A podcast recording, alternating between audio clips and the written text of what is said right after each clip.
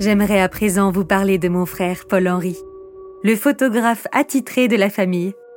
De très beaux portraits de mon père sont d'ailleurs de lui.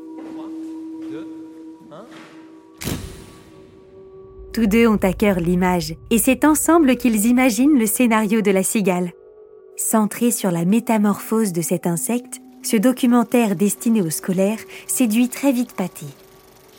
De son côté, Delagrave, son éditeur, œuvre pour l'adaptation de ses manuels en films pédagogiques. Il faut dire que la description talentueuse de la transformation de la cigale par mon père infusera la transmission du savoir scientifique aux élèves de l'époque. La décortication fait de rapides progrès.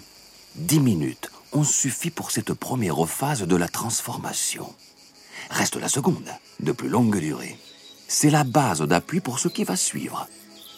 Retenue à la défroque par le bout de l'abdomen non encore extrait, la cigale se renverse suivant la verticale, la tête en bas.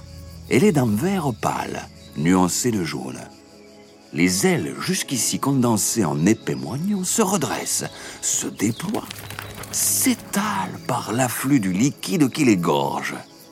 Cette lente et délicate opération terminée, la cigale, d'un mouvement presque insensible, se redresse à la force des reins et reprend la station normale, la tête en haut. Les pattes antérieures s'accrochent à la dépouille vide et finalement, le bout du ventre est extrait de son étui. L'arrachement est terminé. En tout, le travail a exigé une demi-heure.